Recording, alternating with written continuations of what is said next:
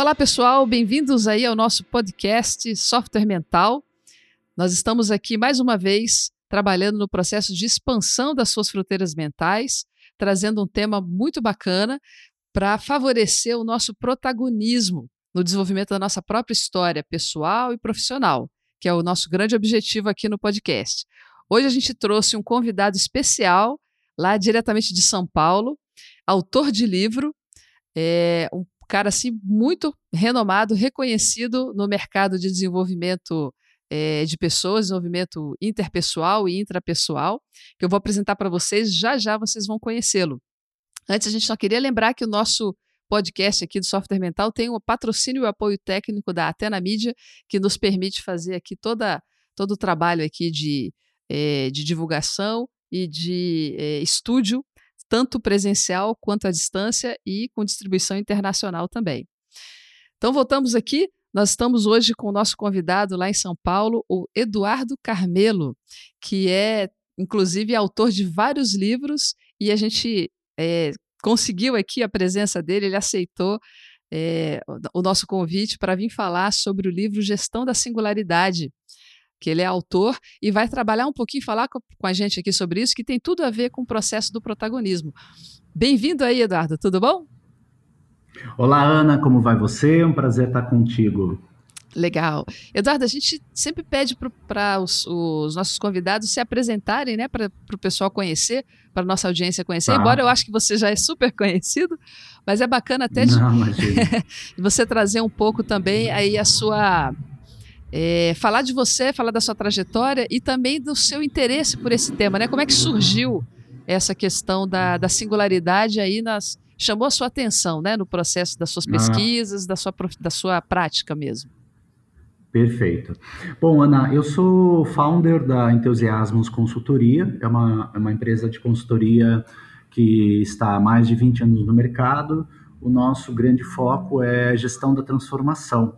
Então, a gente trabalha com as grandes organizações, elas desenvolvem um planejamento estratégico e depois você tem que fazer o desdobramento desse planejamento estratégico. Então, nós somos especialistas em fazer essa transformação, sempre integrando estratégia, liderança e cultura. Então, nós temos um, um trabalho muito forte no desenvolvimento da liderança para prepará-la para os novos desafios né, das organizações para construir o seu futuro promissor. Uhum. Então, há 20 anos a gente trabalha muito, muito, muito, muito com gestão da transformação e a gente humildemente olha um pouquinho para o futuro, nosso foco hoje é 2025, para tentar é, fazer a leitura dos sinais e transformar isso em capacidade para a organização, né, criar suas propostas de valor.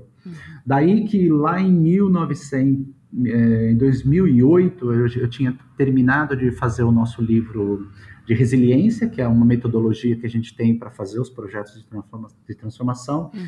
E aí algumas empresas nossas, alguns clientes nossos, nos sugeriram um, um projeto de inovação onde eles estavam percebendo que era necessário fazer uma, uma modificação na forma de se desenvolver a liderança, né? porque eles, eles percebiam que a forma com, como os líderes promoviam a capacitação né, e a inovação das suas equipes, elas estavam abaixo do esperado em relação a tudo que estava acontecendo no futuro, né? Uhum. Então lá, lá em 2018, é, desculpa, 2008, uhum. é, nós iniciamos esse projeto chamado Gestão da Singularidade, o nosso grande, o meu grande inspirador foi um cara que está vivo chamado Ray Kurzweil.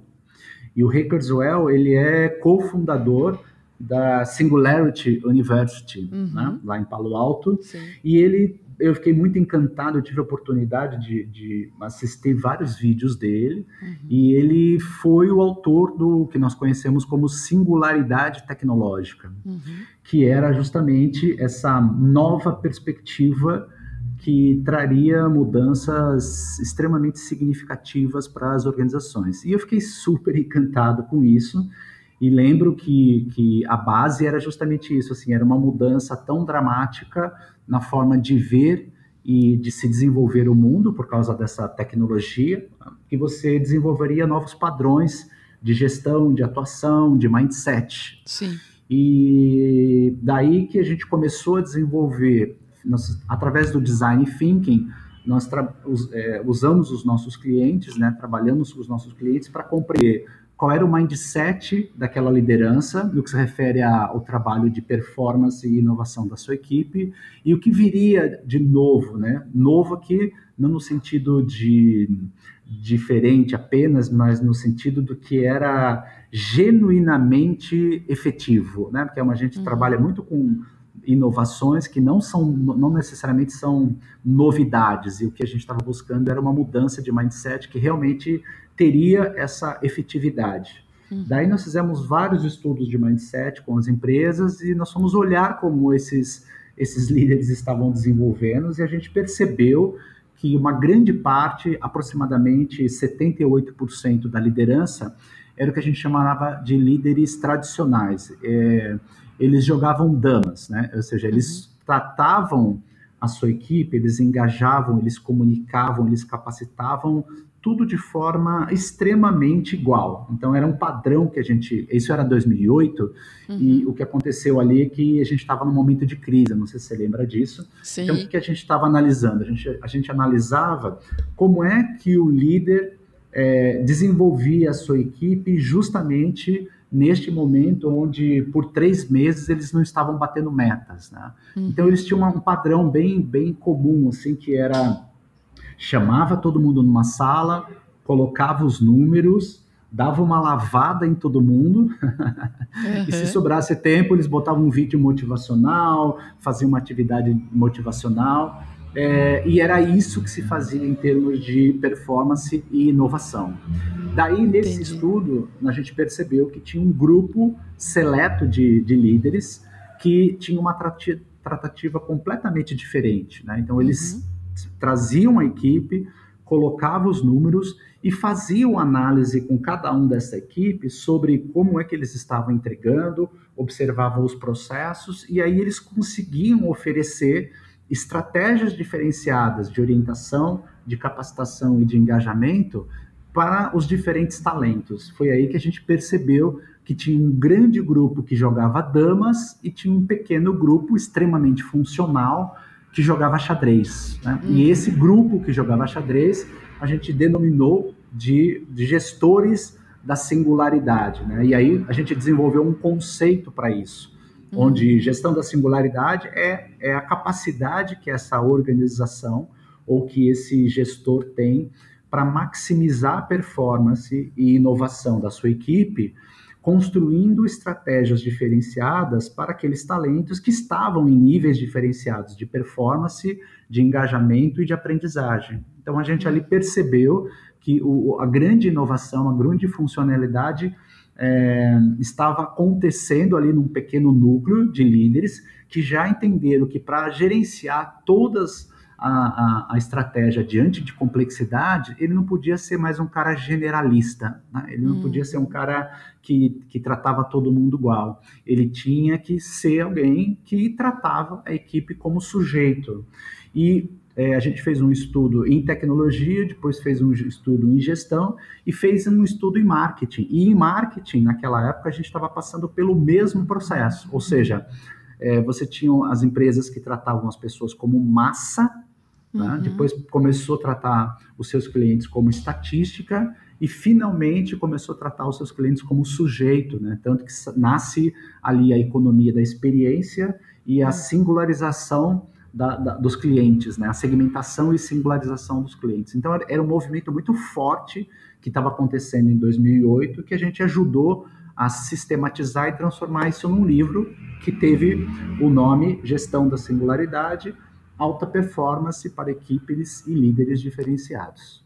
Muito bacana que você pegou toda essa essa essa forma como as coisas estavam acontecendo ali transformou num método, né, para que aquilo é, é, a necessidade de mudança de mindset tivesse uma metodologia para que essas pessoas, por exemplo, esses 78% tradicionais, tivessem um como fazer, né?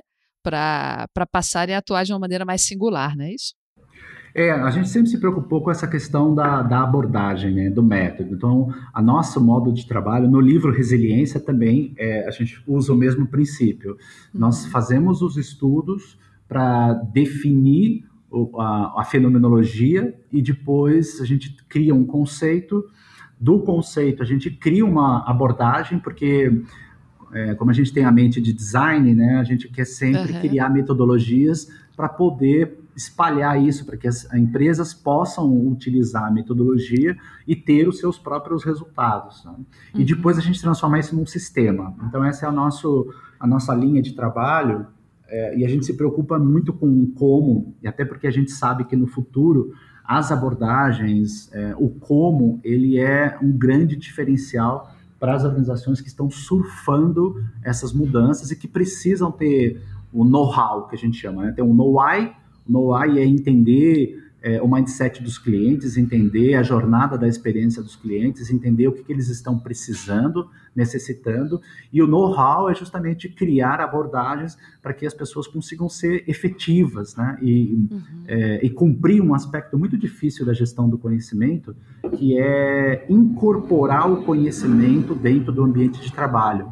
Então você vê que as uhum. empresas as pessoas, assim, elas trazem muitas novidades, trazem muitas inovações, mas, em geral, a grande maioria das empresas, elas têm uma dificuldade muito grande de transferir aquilo que se sabe para aquilo que se faz, né? E, e aí ter efetividade. Por isso a razão ah, para nós da importância da metodologia, porque ela dá espaço para que o máximo de empresas consigam implementar o modelo e ter resultados eficazes.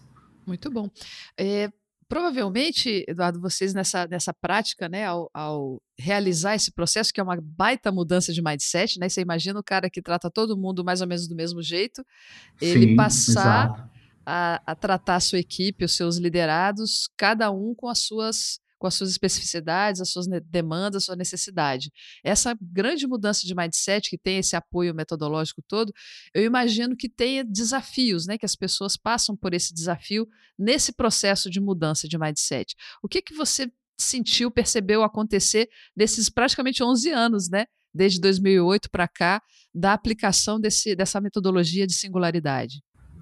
É, a gente, desde, desde essa época, na verdade antes, né, desde o trabalho de resiliência, a gente tinha é, observado um fenômeno de transformação hum, extremamente importante, que era o uhum. seguinte: normalmente, quando a gente fala em mudança de mindset dentro das organizações, é, a, a abordagem tradicional é tentar construir narrativas que façam com que as pessoas se sensibilizem da importância da mudança. Uhum. É, então, não que isso não seja efetivo, mas ela tinha uma limitação, porque você normalmente nos processos de mudança você insere lá o presidente falando, o vice-presidente falando, o diretor de RH falando. Você tem um foco muito grande numa comunicação é, onde a tentativa é de fazer a mudança de mindset através da mudança de crença. Tá? Uhum. E o que a gente descobriu é que isso tinha uma grande limitação, porque uhum.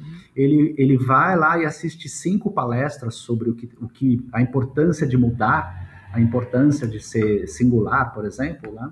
e depois, quando ele entra no trabalho, todas as experiências que ele tem mostram exatamente o contrário.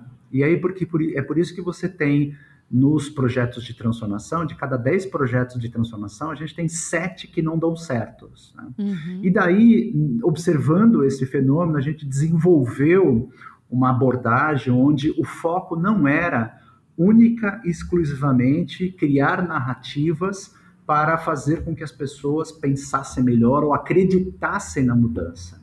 O que, que a gente foi fazer era ajudar o modus operandi, melhorar o modus operandi. Então, por exemplo, em vez de dizer da importância da resiliência, explicar toda a narrativa, nós sentávamos com os líderes e trazíamos a metodologia e ajudávamos é, na mudança de comportamentos necessários para que ele pudesse perceber o contraste né, e a positividade do contraste entre como é que eles faziam aquela gestão da singular, é, a gestão tradicional? E como é que eles então aplicavam novas práticas que está no livro, né, as 30 práticas de gestão da singularidade, e ajudávamos a dominar, fazer com que ele dominasse essas práticas e em um mês, dois meses, com a mudança da prática, do comportamento, eles começavam a perceber o feedback da equipe. A equipe começava a ser muito mais engajada, porque o, o, o, o, o líder é, se interessava sobre as verdadeiras necessidades de engajamento daquela equipe. O líder criava, hoje que a gente chama de PDI, né, Programa de Desenvolvimento Individual de 15 dias, então, as mudanças que estavam ali não eram mudanças que demoravam seis meses. Então, a gente ajudava a fazer com que essas mudanças acontecessem em 15 dias e 30 dias. E aí, o que, qual era a grande diferencial? Eu não ficava tentando fazer com que ele acreditasse que a mudança ia dar certo. Eu ajudava a fazer com que esses líderes modificassem os seus comportamentos e práticas e entre um mês e dois meses, a equipe percebia um aumento de performance e de inovação. E o impacto nos resultados, nas métricas que as empresas precisavam alcançar, ele era muito mais efetivo e mais rápido. Então, o que, que você tinha? Você tinha uma abordagem onde o foco não era melhor, é, acreditar na mudança, mas o foco era operacionalizar a mudança através daqueles comportamentos que estavam ali sendo mentorados, modificados, e aí você tinha um feedback praticamente instantâneo da equipe que amplificava os resultados. Então, o que, que a gente percebeu? Com a gestão da singularidade, várias equipes, elas aumentavam é, a, a, receita mesmo, né? Aumentava de, de 15, desculpa, de 2 a 17% de receita eles hum. passavam de 62% de engajamento para 82% de engajamento. Nós tivemos um projeto logo no começo de uma organização muito conhecida, onde eles assim eles eram a equipe é, de menor engajamento dentro da empresa e em quatro meses eles se tornaram a equipe de maior engajamento dentro da organização. Eles viraram, viraram referência naquele processo, hum. é, em essência, porque eles não pediram para as pessoas acreditarem na mudança, mas eles prepararam, a gente preparou os líderes para poder operacionalizar essa mudança junto com a equipe. E aí a equipe sente mais receita, mais engajamento e uma das questões, uma métrica extremamente importante na complexidade é que você aumentava o nível de proficiência da equipe. Então a equipe se tornava ao mesmo tempo mais madura e mais autônoma hoje, 10 anos depois, né, do, é, você, você percebe é, o tamanho do impacto que isso teve para as organizações que se anteciparam em relação a isso. Então, a Sim. grande essência justamente foi isso, assim, não peça para as pessoas acreditarem na mudança que elas não aguentam mais isso, narrativas. o que, que elas precisam? Elas precisam de um conjunto de passos que estão lá mentorados, pelo menos no começo, para que elas consigam perceber os verdadeiros resultados da metodologia. Né? E aí o que acontece é que elas dominam e se responsabilizam pelos processos, e aí elas vão crescendo naturalmente. É muito bom porque é, não é acredite primeiro, né? Na verdade, faça é primeiro. Exatamente. E o resultado vai, vai demonstrar essa mudança real, né? É, o que a gente sempre fala é, as, as organizações, elas passam, elas, no primeiro momento, elas dizem, confie em mim, né? porque vai dar certo. E o que a uhum. gente tem dito para ela assim é: para de dizer confia em mim. Você tem que ir para um outro nível, que é show me, me mostre, uhum. me mostre como é o novo. E aí eu faço o buy-in, né? Aí eu faço a compra, aí a equipe uhum. compra, os clientes compram, as empresas compram. Legal. E tem uma, uma etapa, talvez no começo, porque ah, é, entre o fazer diferente e o resultado acontecer, existe um pequeno período aí que ainda é meio de vamos dar um crédito a essa nova forma de funcionar, né? É, não é o acreditar lá na frente, não é um cenário muito é, distante né, de mudança, mas é um, até certo ponto é um cenário ali é, de curto prazo, né? De uma certa, uma certa, uns créditos, né? Que se dá a essa nova forma de pensar. É, é porque senão a pessoa também não admite, né, de fazer a coisa diferente. É, então, é, é, hoje, né, se você, hoje, é, ao longo desses 10 anos, nós trouxemos muitas abordagens novas, né, muitos mindsets. Então, hoje a Entusiasmos, ela trabalha com Design Thinking, é, trabalha com Lean Startup, que é uma metodologia de geração de novos produtos, trabalha com Scrum, que é uma, é uma, é uma metodologia que, tra, que desenvolve produtos mais rápidos e mais eficazes, né? e a própria gestão da singularidade. Mas se você está trabalhando no mundo das startups, por exemplo, que você percebe que essas metodologias, o sprint, o scrum, né? Assim, você cria um projeto e você vai desenvolvendo o produto, serviço, experiência em 30 dias. Então você uhum. percebe que há um conjunto de mindsets que estão revolucionando a forma de você fazer negócios. E, no fundo, a grande essência, se você faz um mesmo paralelo com é, Customer Experience, né, com a gestão da experiência dos clientes, é que é, tudo que eles estão dizendo é para de me vender ideologia, me uhum. crie uma experiência que eu possa ser mais ágil, que possa ter um sense make, que possa ter um significado e que eu possa perceber é, o quanto eu estou me fortalecendo diante dessa complexidade. Então, sempre vai ter esse gap de crença, né? ou seja, o que, que gente, é o que você está falando, assim, agora nós vamos usar metodologia A, B ou C. O, normalmente a equipe sempre vai dizer, ah, tá bom, então, legal, bacana, então vou ter que assistir uma palestra sobre isso, e quando a gente vai implementar?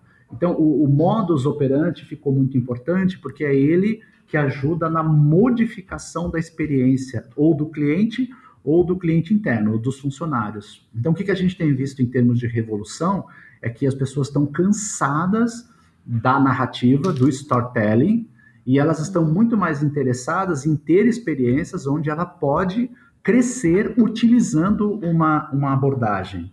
Né? E isso está uhum. sendo, não, eu não, diria que, que a gente, não, acho que não dá para chamar de revolucionário, mas dá para chamar de evolucionário. Então, eu, eu tenho comprado não a ideologia, eu tenho comprado a experiência que me ajuda a crescer. Por isso que a singularidade é muito forte. É, uhum. e, a, e, o bacana é que muita gente não acredita que você consegue fazer esse desenvolvimento, até porque eles estão acostumados com um, um desenvolvimento muito tradicional, né? Por exemplo, você vai fazer um curso de Sim. liderança, 90% dos cursos de liderança, você entra numa sala, tá lá a liderança, a importância da liderança, o que é a liderança, a liderança no futuro, um vídeo de uhum. liderança, uma dinâmica de liderança, uma dança de liderança, e o cara sai do curso sem nenhuma ferramenta específica, e todo aquele curso não foi desenhado para aquele líder melhorar essa experiência de, de liderança. Uhum. E o que, que faz a gestão da singularidade? Para com toda essa narrativa. Vamos olhar como este líder está trabalhando e vamos perceber o que, que a gente precisa ajustar na forma de liderar que gere mais impacto para a equipe. É por isso que a adoção da gestão da singularidade é muito forte e muito rápida, porque a gente não está criando o que a gente fala, o saber saber. A gente está modificando Sim. o saber fazer dele. E claro que você tem, para construir a singularidade, você precisa construir um ambiente de confiança né? porque os nossos líderes têm muito medo de dizer que não sabem, os nossos líderes têm muito medo de feedback e os nossos líderes têm muito medo de ser corrigido. Então você uhum. cria no, no, na gestão de mudança, a gente cria um, um BA, que a gente chama de contexto capacitante, né, uma, é um termo da gestão estratégica do conhecimento. Você cria um ambiente de extrema confiança para que esse líder se sinta à vontade em fazer uma análise de como ele trabalha e como ele pode fazer um design melhor da sua atuação. Então você Tem muito vai... a ver com a agilidade, né? Com a gestão da, da, do processo ágil, né? Tem, das tem... coisas mudarem rapidamente e terem um resultado rápido e também aprender rapidamente é, com tem, o resultado. Tem né? muito Isso. a ver com agilidade, porque agora a gente tem um, um trabalho chamado aprendizagem na, na complexidade, que se interliga com a gestão da singularidade, que uhum. tem três pontos importantes, que é foco, incorporação do conhecimento e validação desse conhecimento. Então, o que, que, o, que, que o líder... A gente não gasta mais oito horas contando para ele o que vai ser o futuro.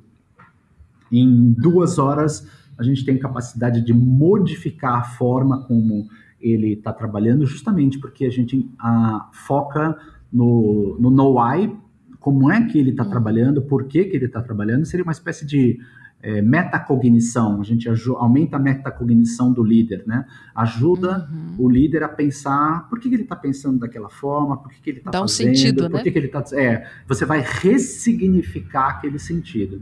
E aí você modifica através no, do know-how. Você vai dando novos caminhos para ele e ele vai testando este caminho e vai iterando no sentido da melhoria da aprendizagem. Então, por isso que faz todo sentido o que você falou, por isso que está coligado ao método ágil. E é, em tese, né, o que é o ágil? Né? Você faz uma investigação, você faz um alinhamento com o seu, seu cliente, você define um conjunto de tarefas, o que a gente chama de um backlog, né? e você tem um tempo para conseguir entregar o máximo de performance ne, nesse, nesse sprint, né? nesses 30 dias. Uhum. Então, o que vai acontecendo é que você reduz o ciclo de inspeção e adaptação da sua, da sua forma de trabalhar, e aí você vai é, ganhando mais aprendizado em menos espaço de tempo é, e sem perder o que a gente chama da efetividade. Então, por isso que as pessoas gostam do, da metodologia, porque eles se uhum. descobrem que eles têm um caminho que é muito mais profundo é, e mais intenso de transformação, não só do mindset, mas do modus operandi. Eu acho que essa é a questão muito importante. A gente conseguiu integrar a ideia de mindset e modus operandi. Muito bom. E aí tem a questão de. E o erro fica desdramatizado, né? Porque a pessoa aplica, vê o que funcionou, o que não funcionou, ela simplesmente vê outros métodos, outras formas de fazer funcionar. É um jeito de ir aprimorando né, a prática. É, é sempre... Então, na metodologia ágil, o erro não é um problema, né? O erro é uma, uma oportunidade de aprender. É, exatamente. Eu fui para Israel esse ano, fiquei lá numa missão de inovação e é, é impressionante a forma que você. a forma com que o israelense é, lida com o erro. É completamente diferente da gente. Nós somos mais latinos, né? Então, o, o israelense é, tem um que eles chamam de chutzpah. Chutzpah é um, hum. ele é direto ao ponto, ele é respeitoso, ele é respeitoso, ele é questionador, ele, ele aprofunda uhum. nas questões e quando tem um erro, ele é o primeiro a levantar a mão, falou, fui eu, desculpa, eu vou me organizar aqui, amanhã eu crio um PDF para a gente compartilhar o erro e não tem nenhum problema em relação a isso. E a gente latino uhum. já tem mais uma, um ego, um mimimi, demora. Os meus projetos, eu, eu, eu, eu costumo dizer isso, assim, que eu tenho projetos onde uma empresa constrói um produto, um serviço, um modelo de negócio em 10 dias e outra empresa demora basicamente um ano para fazer a mesma coisa. E aí você sempre uhum. vê que é um emaranhado entre burocracia, excesso de hierarquia e medo de errar. As pessoas não querem mudar, as pessoas querem mudar os outros, não querem mudar a si mesmo. Né? E aí, quando você vê toda essa transformação ágil, quando você vê um líder de Israel trabalhar, você vê que a coisa mais importante é justamente experimentação, aprendizado contínuo e melhoria contínua. Né? Só que ele não demora um, um ano para fazer uma modificação. É impressionante uhum. a velocidade deles, porque o mindset. Eu, eu, eu digo que quando eu voltei de Israel, a sensação que você tem tem uns 15 anos de atraso. Né? E não está ligado à tecnologia, está ligado a, literalmente ao, a, ao mindset e à cultura de inovação que está instalada lá, enquanto a gente aqui tem uma espécie de cultura de eliminação de risco, eliminação de dinheiro e maximização do que, do que é comum, não do que é novo. Né? E isso está gerando uma diferenciação em termos de negócio que é abissal, né? Abissal. Por isso que eu acho que a questão uhum. do mindset ele é fundamental, integrado com o modus operandi. Muito bom. É, Eduardo, para a gente, a título da gente já finalizando aqui o nosso, nosso tempo no podcast, você mencionou aí as 30 práticas né, da gestão da singularidade. Não dá tempo de falar das 30, mas qual que você, quais as práticas que você destaca que são assim aquelas chave importantes e que você vê que dá um grande impacto, ou até mesmo que você observa que impactaram as pessoas, talvez até não, não fosse a que você pessoalmente achava a princípio que seriam impactantes, mas que é, nos gestores isso aparece com muita, muita frequência como sendo o destaque tá, dessas 30 perfeito. práticas? É, a gente, é, dessas 30 práticas, nós tiramos nove práticas que a gente considerou assim como se fosse o Pareto, né? Assim, os 80% que geram grandes impactos dentro da organização. Então, a, uhum. o, o, o conceito mostrou que para cada nível de engajamento você tinha um conjunto de práticas diferenciadas. Então, por exemplo, uhum. é, como é que eu engajo e melhora a performance de alguém que já está engajado? Então, como é que eu trabalho com o engajado?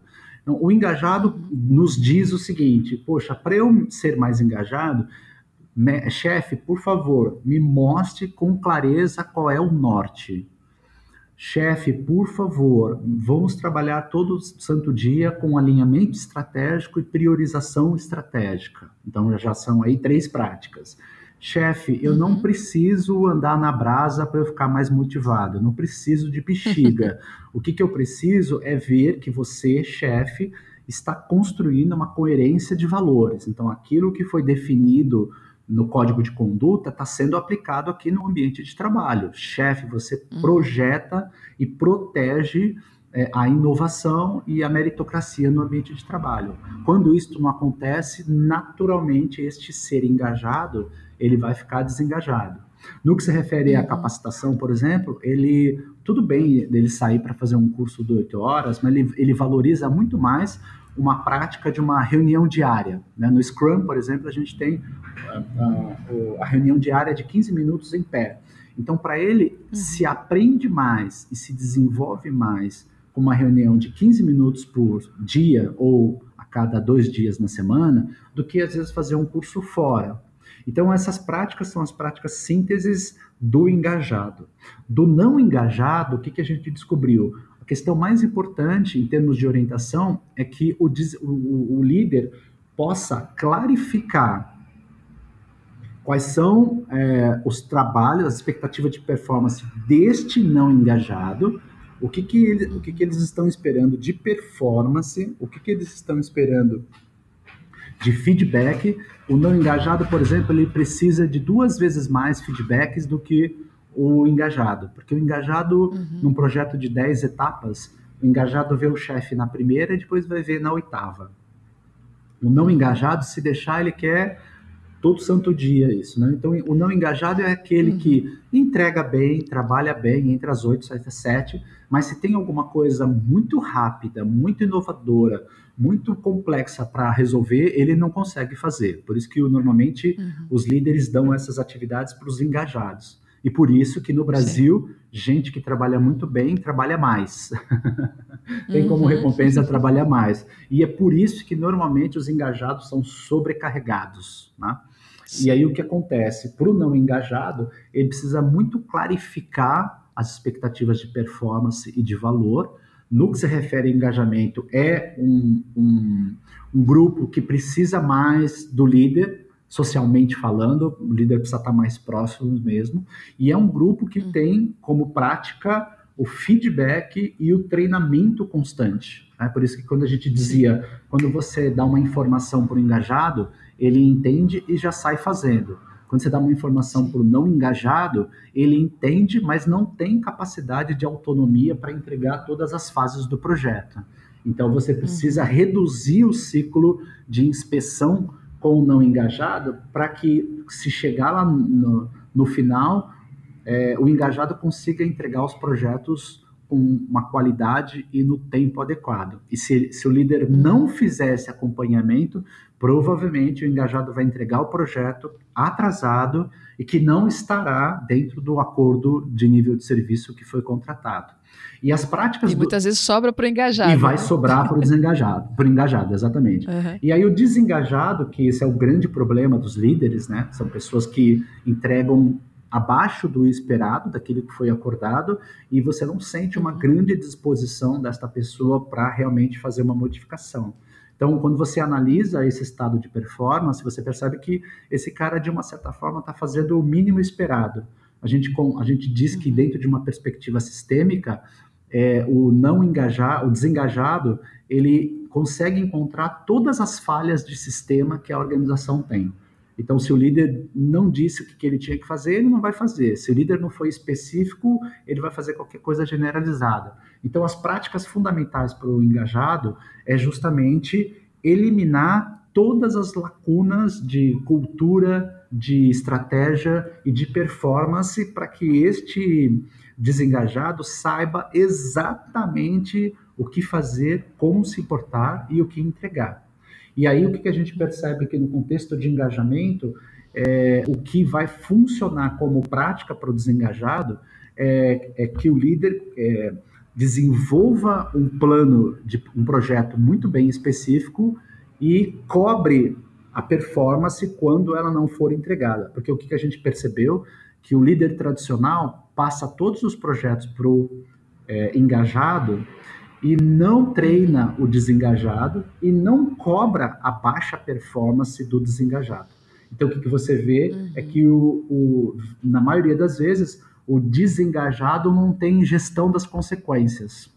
Então, essa é uma uhum. prática extremamente fundamental para o desengajado, ter gestão de consequências. Né? E aí tem um trabalho uhum. muito forte é, em termos de capacitação deste desengajado para que ele aumente o seu nível de proficiência. Então, a prática que funciona é descobrir este desengajado, se ele está desengajado porque ele não sabe o que fazer ou se ele não sabe fazer. Em geral, dois terços do desengajado melhoram, né, se tornam não engajados ou, engajados, porque a prática fundamental da liderança é oferecer orientação e oferecer capacitação. Aí você tem uma modificação desses comportamentos que vão se transformar, no geral, em melhoria de performance, de engajamento e de proficiência do, do conhecimento. Maravilha, muito bom. É, o que a gente percebe, né, Eduardo, aqui, o, o livro Gestão das Singularidades, é, ele acaba trazendo toda essa, essa base metodológica que facilita muito colocar em prática todos esses princípios, né? E eu acho muito bacana é, até o, o, o, espírito de generosidade, né, do, da, de vocês aí, da, da equipe, ao compartilhar isso com as pessoas em geral, né? Porque é muito comum, às vezes a pessoa é, descobre uma, um grande insight, né, sobre como as coisas podem ser feitas e guarda para si. E é muito bacana ver o, a doação, né, que vocês fizeram desse conteúdo na forma de livro, na forma de materiais em vídeo, que é amplamente divulgado, né? Vocês fazem essa divulgação muito claramente para quem quiser conhecer, não só nesse livro, mas em outros também, né? Que vocês desenvolveram, que você é autor. Eu queria até que você, para fechar aqui a nossa conversa, Eduardo, falasse um pouquinho que dicas você dá de conteúdo para o pessoal poder correr atrás e, e se é, se capacitar, né, se, é, se munir aí de informações para poder colocar em prática esse processo todo? É, puxa vida, tem tanta coisa rica hoje. tem tanta coisa, a gente tem trabalhado tanto com, com inovação, né? Agora, o que eu acho que, no que se refere ao seu trabalho também, né, da, do, do mindset, do, uhum. da mudança de mindset, eu acho que é, você vai as grandes as organizações de pontas elas estão trabalhando com um conceito chamado organizações ambidestras, né? que a gente une uhum. resiliência e ambidestralidade. O que significa uhum. é, uma perfeita equalização entre a maximização dos projetos já existentes dentro da organização e a, a construção de energia para criar inovações radicais ou disruptivas. Então, vale muito Sim. a pena esse conceito de organizações ambidestras, que é um conceito uhum. desenvolvido por um cara chamado Tushman, é, que tem um artigo na Harvard, você consegue, é, se você digitar organizações ambidestras ou líder ambidestro, você vai encontrar já um bom material é, na internet, né? inclusive o artigo mesmo do, do próprio Tushman. Mas por que, que eu estou falando isso? É porque a gente está passando por uma grande transformação, porque se você pensar, nós fomos educados por um mindset dicotômico maniqueísta. Então, na verdade, nós somos um disjuntor. Então, ou eu faço isto, ou eu faço aquilo. Eu sou o bom, você é o ruim. Eu sou o certo, você é errado. Né? É, eu vou para o céu e você vai para o inferno. E, e toda a capacidade de liderar diante da complexidade, exige um mindset que não pode ser um disjuntor, que precisa ser o que a gente. A, a metáfora que é a, a, mesa de equalização de som. Né? Então você tem novas variáveis bem maiores do que apenas duas variáveis da dicotomia e do maniqueísmo. Então é muito importante que a gente possa amplificar esse espectro de variáveis, então saber pensar de forma complexa, saber pensar de forma ambidestra, justamente para lidar com isso. E aí você tem dentro do, da ambidestralidade um conceito que eu estou adorando, chamado é, identidade abrangente. Acho que essa, isso é muito legal para mindset. O que, que é identidade abrangente? É poder você perceber que diante dessa complexidade, você, é, por exemplo, se eu sou um, um RH e eu penso assim, não, meu meu meu propósito é cuidar de pessoas, então eu vou criar um projeto de engajamento, legal. Mas como que eu faço para abranger essa identidade no sentido de sair de uma entrega fixa ou de uma ideologia fixa para amplificar para uma prestação de serviço que seja mais eficaz ou para criar literalmente um, um, um, projeto que ajude a empresa a crescer. Então, é como se você tivesse três mindsets diferentes. Né? Então, aquele cara que trabalha só para resolver uma funcionalidade, aquele cara que trabalha para resolver um problema dentro da organização e aquele cara que trabalha para fazer aquela organização crescer. Então, quando você pega, por exemplo, o mindset da exponencialidade, o mindset da ambidestralidade, tudo que está acontecendo é uma abrangência de identidade. Eu acho que isso é uma questão tão forte hoje, tão importante hoje, né? Então, porque tem gente que diz assim, né? ah, eu, eu faço isso, é isso que eu sei fazer e acabou. É a mesma coisa que eu falar. É a diferença entre empurrar um produto para o cliente que não serve, que só vai ser bom para sua empresa, ou ajudar a resolver um problema deste cliente ou melhorar um negócio do cliente. Isso que é o que a gente chama de identidade abrangente. Em termos de mindset, eu acho que isso assim é extremamente importante, porque quanto mais você vai abranger, é, aumentando essa abrangência da sua identidade, maior a sua possibilidade de ser relevante para este novo cenário uhum. e ser desejável, né? Assim, essa é, eu, acho, eu gosto dessa Sim. palavra, ser desejável, ou seja, as pessoas estão te procurando, as pessoas tem headhunter atrás de você para te dar um novo emprego, para te dar um novo projeto. Então, uhum. aí de novo é a diferença entre eu estou inoculando conceitos e ideologias nas pessoas ou eu estou ajudando a resolver problemas dela, ou eu estou ajudando a crescer o negócio dela. Então, acho que quanto mais, em termos de mindset, a gente tiver essa abrangência de identidade, provavelmente nós seremos muito mais relevantes e desejados para os nossos clientes. Muito bacana. É bacana de ver também aí, né, a, a, a abrangência né, das, de leitura, de erudição, de conhecimento. Já vi palestras sua que você cita Spinoza, cita Sim, vários adoro Spinoza. So, é, filósofos também. Não. E, e a capacidade. Diga, não, diga. Spinoza é maravilhoso, mas eu não vou parar aqui, senão vai ficar muito é. grande o podcast.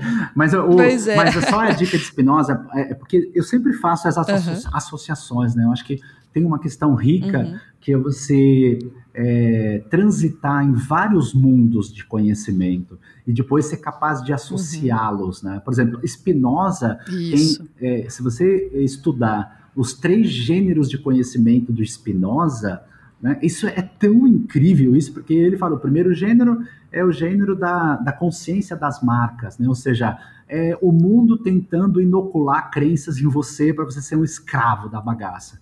Então ele diz que você uhum. deixa de ser escravo quando você passa de acreditar no que as pessoas dizem, nas crenças e dogmas, uhum. e passa a ser um homem da ciência, aquele que questiona, aquele que investiga o fenômeno. Então ele mudou de, olha que interessante, mudou de mindset, né? E aí para você ser uhum. livre, você sai do homem da ciência e vai para o homem da inovação. Você começa a produzir inovações a partir das fenomenologias.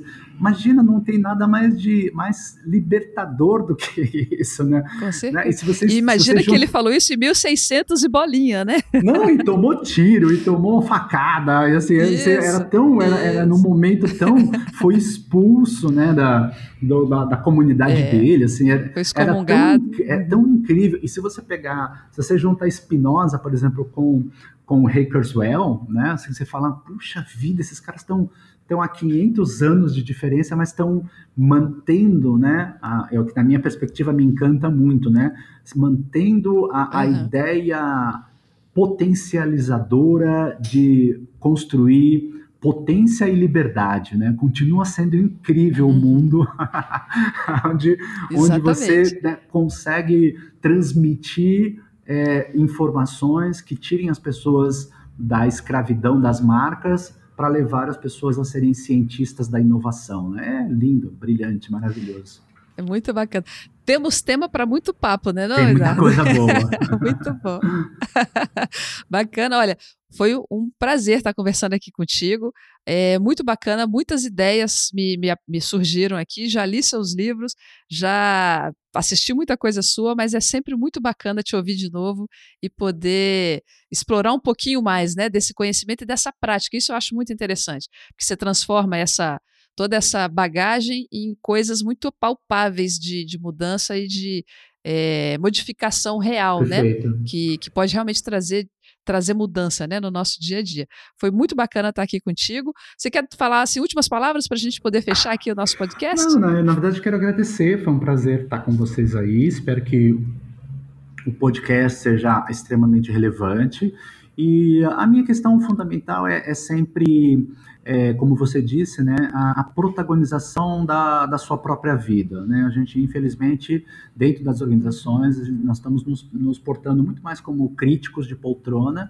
Né? É eu sempre digo, a gente está é, hiper, hiper nutrido de informação, mas subnutrido de conhecimento libertador. Então, acho que tem um exercício muito forte no futuro uhum. mesmo, que é você não delegar o seu crescimento pessoal e organizacional para sua para sua empresa e você assumir essa responsabilidade, né? Ou seja, para criar a si mesmo como obra de arte, como já dizia o Deleuze, né? Então acho que esse é um exercício muito forte Sim.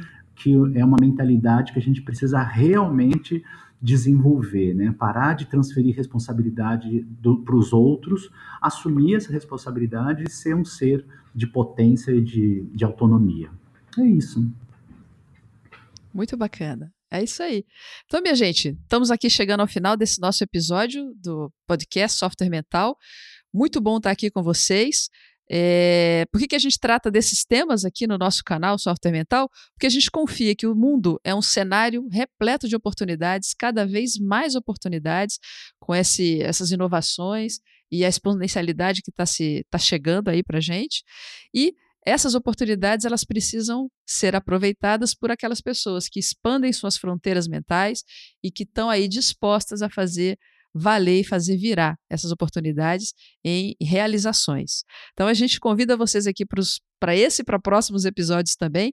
Assine aí o nosso canal, é, siga a gente nas nossas redes sociais. A gente vai colocar também aqui as, as conexões né, para os canais aqui do também do Eduardo Carmelo, da Entusiasmos porque tem muito material bacana que vocês podem fazer assim o seu self-service de conhecimento e de mudança para protagonizar a, o crescimento seu pessoal e profissional na sua vida também. Então, minha gente, um abraço, abraço e até o próximo tchau, episódio. tchau. tchau. tchau.